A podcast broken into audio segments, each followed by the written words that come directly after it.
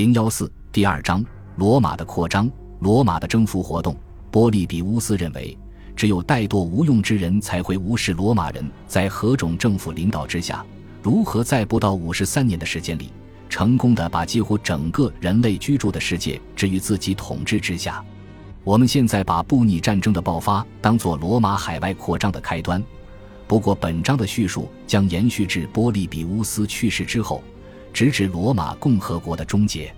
公元前二百六十四年，罗马已控制了整个意大利半岛，只有波河流域及所谓山南高卢除外。此外，罗马对皮洛士的胜利也引起了希腊人的关注。就在这一年，一支罗马军队跨海进入西西里。此举多少是为了防止迦太基人占领莫萨拿，进而控制海峡。历经二十年战争之后，罗马将迦太基人赶出了西西里。这期间，罗马也发展成为海上强国。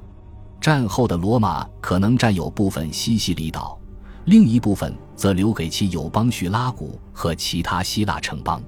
公元前二百三十七年。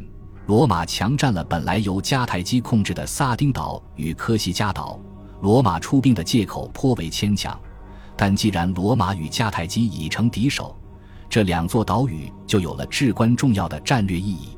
公元前二百二十七年，罗马人选出两名负责撒丁与科西嘉行省的新行政官，同时还介入亚德里亚海域，跨海打击伊利里亚人新进的海盗行为与扩张活动。随后，罗马把当地沿岸地带置于自己保护之下，其势力范围涵盖了一些希腊城邦。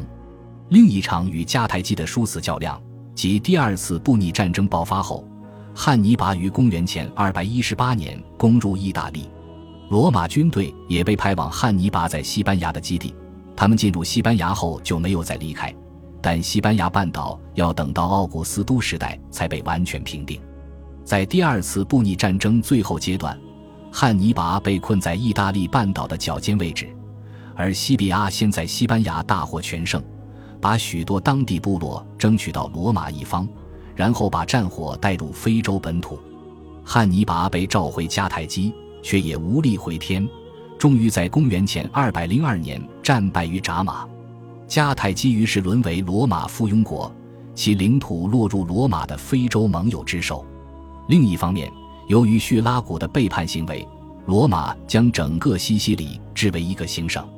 汉尼拔曾与马其顿的腓力五世结盟，此举导致罗马军队越过亚德里亚海，最终在第二次马其顿战争中，提图斯弗拉米尼努斯击败马其顿王。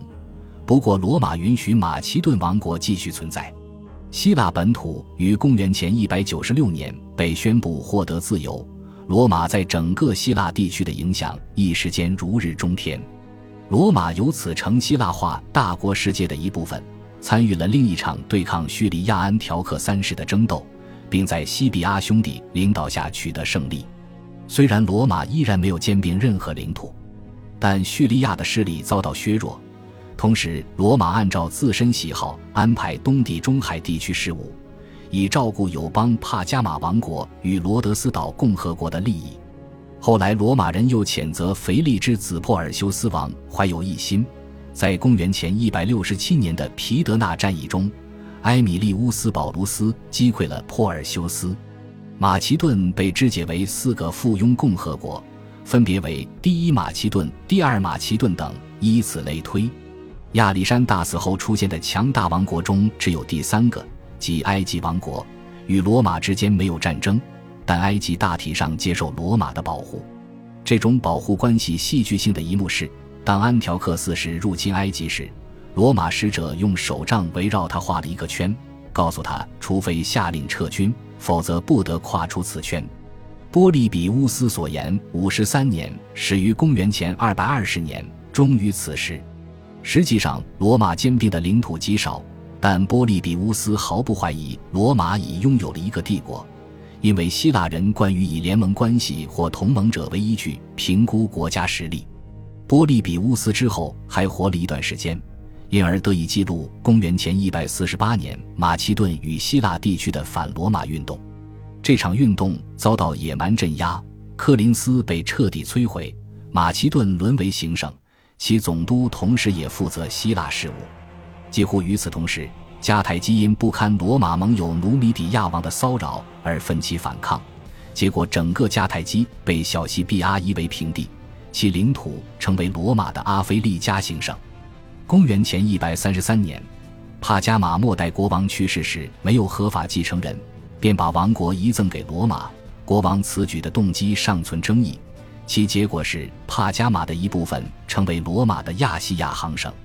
为了保护通往西班牙道路的安全，同时也是履行对老盟友马西利亚承担的义务，罗马将战线推进到山外高卢。最后，罗马人在当地建立了一个行省，该地区至今依然名为行省。然而，在公元前两世纪行将结束之际，罗马却在对蛮族敌人的作战中遭遇了一连串失败。他们之中有著名的非洲的朱古达。有北方入侵意大利的新布里人和条顿人，所有战争最终都以盖乌斯·马略的胜利而告终。罗马还同时忙于处理因格拉古兄弟所引发的内部问题。在公元前九十一年爆发的同盟者战争中，罗马与意大利盟友兵戎相见。此后，罗马首度爆发真正的内战，这导致了苏拉的短暂独裁统治及其恢复元老院政府的举措。于是，在此期间，罗马在海外少有斩获。他们对东部的忽视，使得本都的米特拉达梯乘机崛起。此人利用当地的反罗马情绪，占领了整个小亚细亚。其军队一度攻入希腊，但罗马最终解决了这些麻烦。罗马将军庞培认为，应该对这些地区实行更直接的统治，于是他建立了叙利亚行省，这里是塞琉古王国故地。该王国当初败于罗马后日益衰落，最后陷于混乱。在小亚细亚北部，他建立了比提尼亚本都行省。此外，他进一步扩大了西里西亚行省。这里的蛮荒海岸曾是海盗的基地，罗马一直试图解决这里的海盗问题。其余东部地区则被置于罗马选定的藩王统治之下，至少部分藩王要向罗马纳贡。现在。帝国势力抵达幼发拉底河，罗马开始与河对岸的亚美尼亚与帕提亚直接接触。希腊文化曾在这两个王国的主要近东辖地占支配地位，而现在这种影响已开始急剧衰退。仅仅几年后，盖乌斯·尤利乌斯·凯撒于公元前五十八年就任南高卢总督，发动战争，征服了高卢中部与北部，并数度率军越过莱茵河与英吉利海峡。凯撒未能迫使不列颠纳贡，但他将高卢地区组织成为一个行省。这是罗马的征服活动首次远离地中海及其延伸的黑海。奥古斯都后来继续了这种征服战争，并在阿尔卑斯山与巴尔干地区获得成功，但对日耳曼人的战争却遭遇了失败。所谓前三头中的第三位马尔库斯·克拉苏入侵帕提亚的企图，则以惨败收场。罗马的下一步兼并活动，主要是使帝国完整的环绕整个地中海。克里奥帕特拉在罗马情人安东尼的鼓动下，意欲在地中海东部重建埃及霸权，却以失败告终。击败他们的是与安东尼争夺罗马统治权的未来皇帝奥古斯都。恭喜你又听完三集，欢迎点赞、留言、关注主播，主页有更多精彩内容。